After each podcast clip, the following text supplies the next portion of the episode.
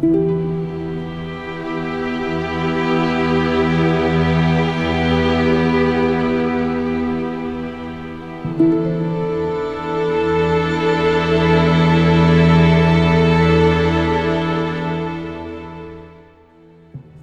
à vous les magiciens de la douleur. Je vous avais laissé dernièrement après avoir renvoyé Nito d'où il venait. Retour à l'Icheveux par habitude, puis téléportation à Norlando. Vous l'avez peut-être compris, ma prochaine cible sera 6 l'écorché, le dragon albinos.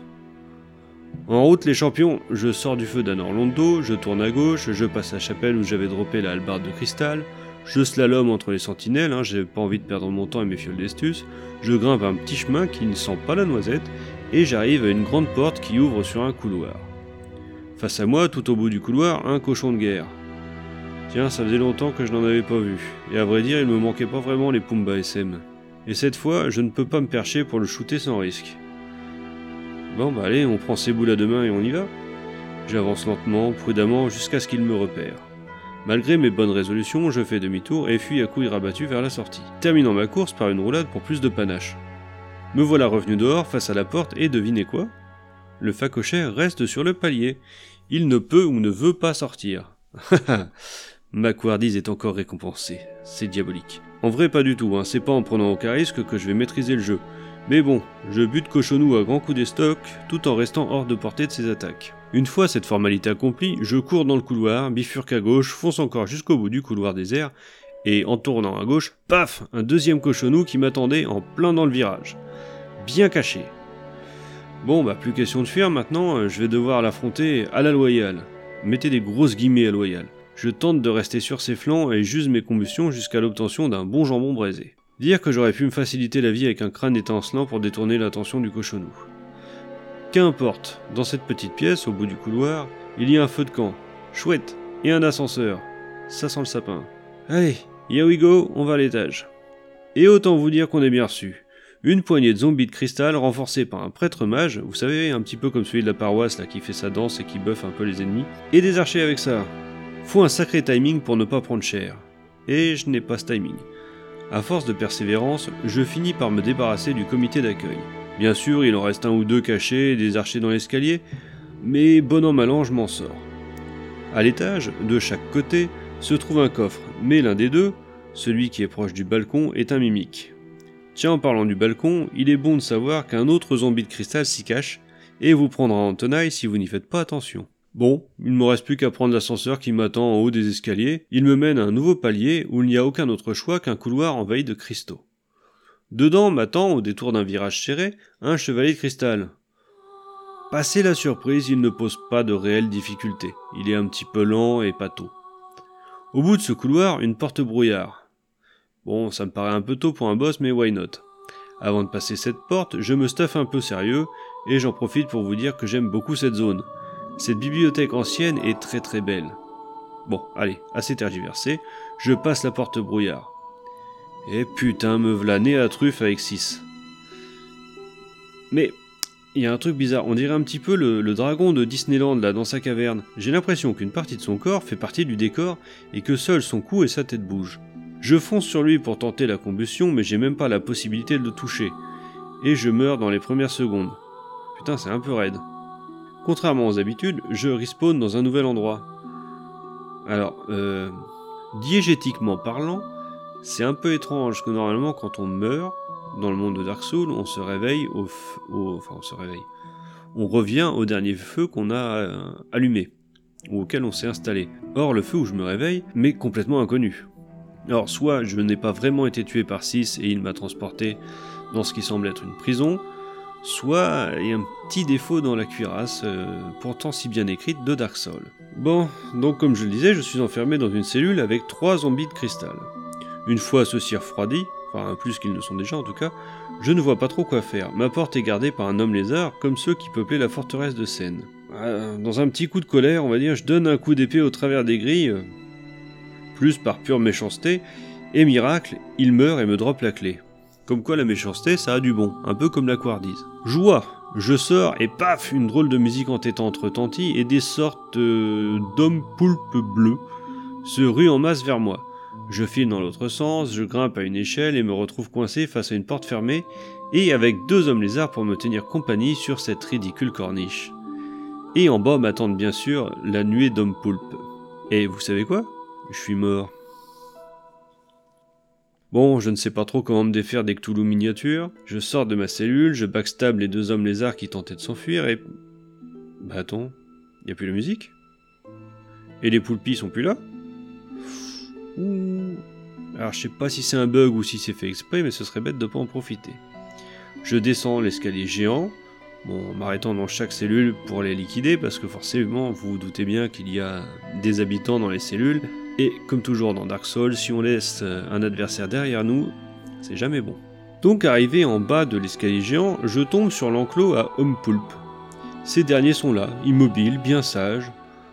je les laisse tranquilles pour le moment et je monte à l'échelle d'à côté pour rejoindre le balcon où un homme lézard peut déclencher l'alarme.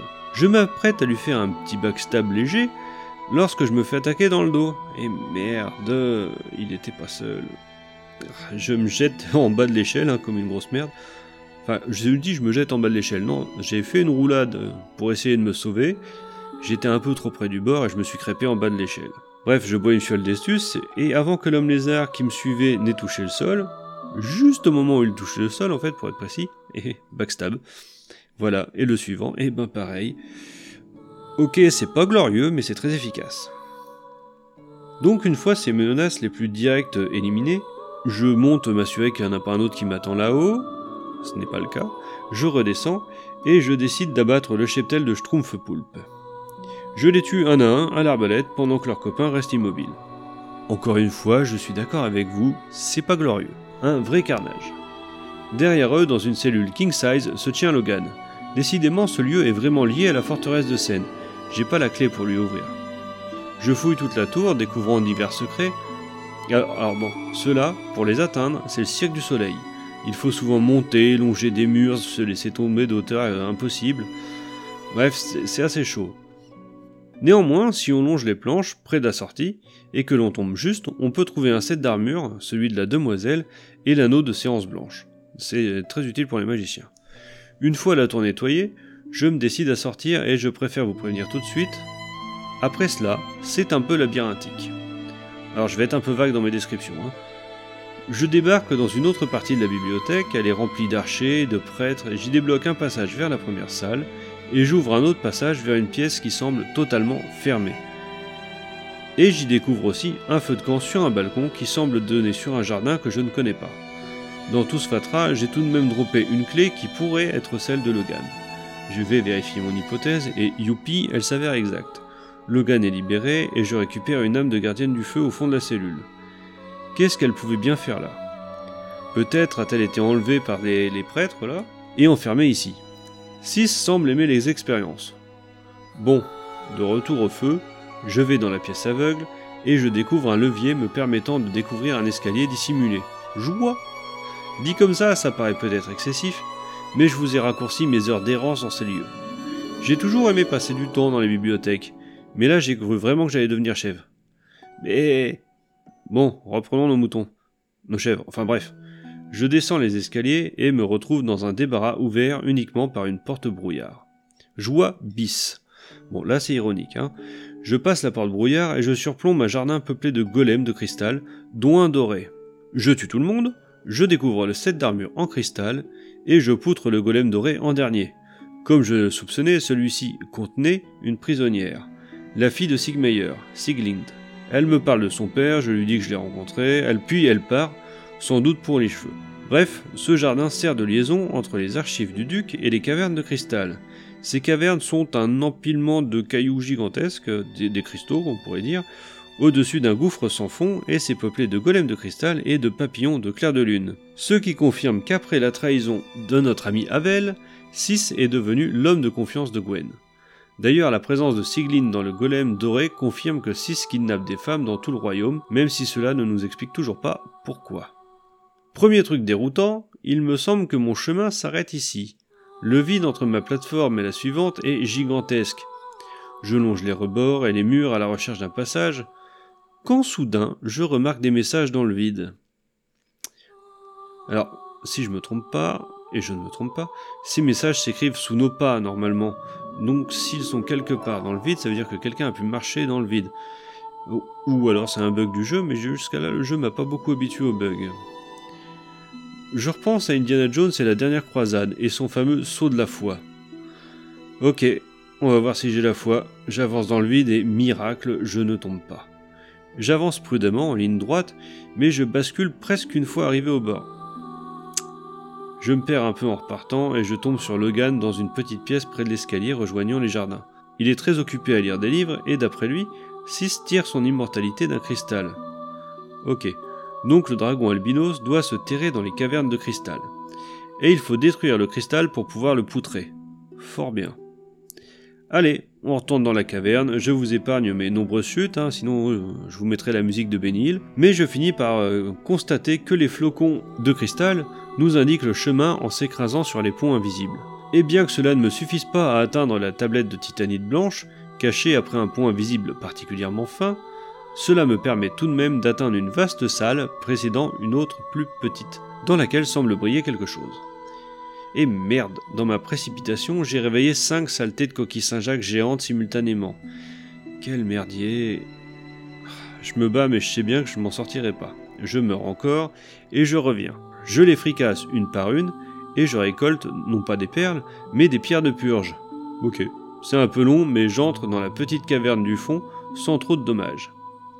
À peine ai-je passé le seuil qu'une cinématique me désigne un cristal particulièrement brillant. Ok, c'est pas fin, mais j'ai compris. Je fonce péter le cristal d'immortalité. Mais l'albinos apparaît, volant en rasmote et remplissant une bonne moitié de la pièce. Ok, c'est cool, un boss énorme dans une petite pièce. Qu'est-ce qui pourrait aller mal? Une attaque de zone? Mais oui, je t'en prie Tu veux pas que je te fournisse du verre pilé qui va avec? J'ai à peine le temps d'éclater le cristal que je me retrouve pris dans une forêt de pics. Ma vie diminue aussi vite que la malédiction augmente. Donc, je meurs, et en plus, je suis maudit. Quel combo Ceci dit, ça explique la présence des Saint-Jacques droppeuses de pierres de purge juste avant. Allez, here we go again Je me refais le chemin, je récolte des pierres de purge et je repars à l'assaut du dernier dragon. Je vais tenter de lui couper la queue, mais ça implique d'être au corps à corps. Donc armure d'Avel, anneau de morsure maudite et chair d'acier pendant le combat. Et vous savez quoi? Eh ben ça n'a pas marché. La malédiction m'a eu malgré tout et la combustion fonctionne bien mais sans plus. De plus, le corps à corps est compliqué car la bestiole a de nombreux tentacules. Et oui, c'est un dragon chelou. L'arc, c'est de la merde. Il peut aussi souffler son attaque de zone à distance. Euh, donc si je résume, euh, son attaque peut être dirigée soit au corps à corps, soit à distance, mais pas les deux en même temps. Ceci dit, moi non plus je peux pas être à deux endroits en même temps. Bon. Je tente une armure plus légère, clémore à deux mains et cusson végétal dans le dos. Avec une bonne mobilité et toutes mes fioles d'estus, je finis par le vaincre. Et encore un. Plus qu'un avant de rencontrer Gwen.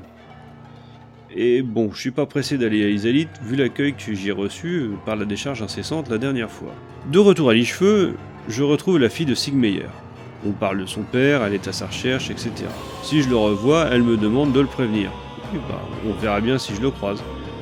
D'après ce que Solaire m'a dit, je devrais croiser Solaire en Isalite. Ça me fera au moins un pote avec qui guerroyer. Sur ce, c'est ici que l'histoire s'arrête pour aujourd'hui. Ça fait un petit moment que je vous raconte mes aventures et la fin approche à grands pas. Je sais pas pour vous, mais moi ça me fait bizarre. En même temps, je vais me sentir soulagé d'avoir mené cette aventure à son terme et de passer à autre chose, mais un peu plus tard. Pour le moment, je dois bien avouer que je suis un peu rincé. Allez, on se retrouve le mois prochain pour réchauffer mes vieux os.